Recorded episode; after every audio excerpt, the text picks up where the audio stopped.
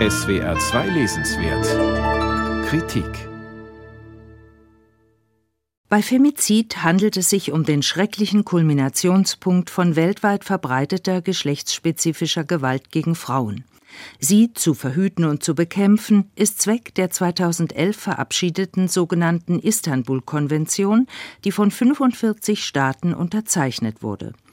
Nun ist sie als Politikum in aller Munde, nachdem der türkische Präsident Erdogan das Übereinkommen am 19. März aufgekündigt hat und der Vorgang einige Tage danach im Bundestag diskutiert wurde. Bis dato war in der deutschen Öffentlichkeit allenfalls von einer Beziehungstat oder einem Familiendrama die Rede, wenn eine Frau den Schlägen, Messerstichen, Schüssen ihres Ehemannes oder Partners erlag. Vielleicht ist es der Zunahme häuslicher Gewalt seit Beginn der Corona-Pandemie geschuldet, dass immerhin 2020 das Wort Femizid den Sprung in den Duden geschafft hat. Die südafrikanische Soziologin Diana Russell prägte den Begriff schon vor einem halben Jahrhundert im Sinne einer Tötung von Frauen, weil sie Frauen sind. Seine Bedeutung ist inzwischen weit ausdifferenziert worden und umfasst beispielsweise die pränatale Selektion, die Tötung weiblicher Nachgeborener, besonders in Indien, oder den Tod durch Genitalverstümmelung in afrikanischen Ländern. Generell spielt beim Femizid sowohl das biologische Geschlecht an sich als auch die soziokulturelle Prägung von Weiblichkeit eine Rolle. Die Täter sind fast ausschließlich Männer, in Deutschland zumeist in der Konstellation als Partner oder Ex-Partner, worauf sich die Autorinnen in ihrem Buch konzentrieren. Einer Tötung geht gewöhnlich häusliche Gewalt voraus, sei es psychische in Form von Drohungen und extremen Kontrollmechanismen oder sei es körperliche durch Vergewaltigung Vergewaltigung, Stöße, Tritte und anderes. Man nimmt an, dass es hierzulande im Durchschnitt täglich zu einer versuchten Tötung von Frauen kommt, die dann alle drei Tage auch ausgeführt wird.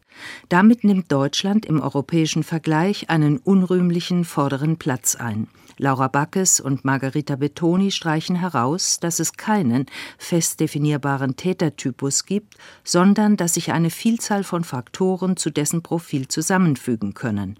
Familiäre Gewaltanwendung und kindliche Gewalterfahrung, auch in Form von Mobbing, patriarchale Strukturen, vermeintliche Ehr- und Besitzansprüche, defizitäres Selbstwertgefühl, diffuse Ängste oder Rachgier.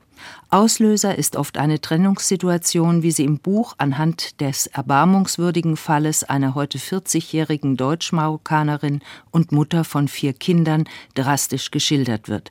Von ihrem Mann mit Benzin übergossen und in Brand gesteckt wurden ihre Nase, ihre Lippen und zwei Drittel ihrer Körperoberfläche zerstört.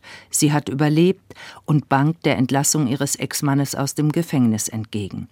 Solche schockierenden biografischen Einblicke und Fallprotokolle lenken den Blick des Lesers auf die Angstsituation der Opfer, ihre wirtschaftliche Abhängigkeit und die Sorge um die Kinder, die lebenslang traumatisiert zurückbleiben. Viele Perspektiven auf das traurige, bislang tabuisierte Thema lassen ein systemisches Problem erkennen, das sich nicht ohne weiteres auf eine soziale oder ethnische Gruppe, eine Alters- oder Bildungszugehörigkeit beschränken lässt, zumal die statistischen Daten darüber keinen hinreichenden Aufschluss geben. Die Autorinnen machen Defizite in der Arbeit der Jugendämter deutlich, sie verweisen außerdem auf eine verharmlosende Berichterstattung in den Medien und zu wenige Frauenhäuser, unzureichende Präventionsmaßnahmen sowie das Erfordernis eines verbesserten Rechtsrahmens, einer strengeren Rechtsprechung, Sie vergleichen die Situation beispielsweise mit Spanien, machen Reformvorschläge, die dringend nötig sind, genauso wie das beherzte Eingreifen von Freunden und Nachbarn. Laura Backes, Margarita Betoni, Alle drei Tage, warum Männer Frauen töten und was wir dagegen tun müssen, hat 204 Seiten, ist im DVA Verlag und Spiegel Buchverlag erschienen und kostet 20 Euro.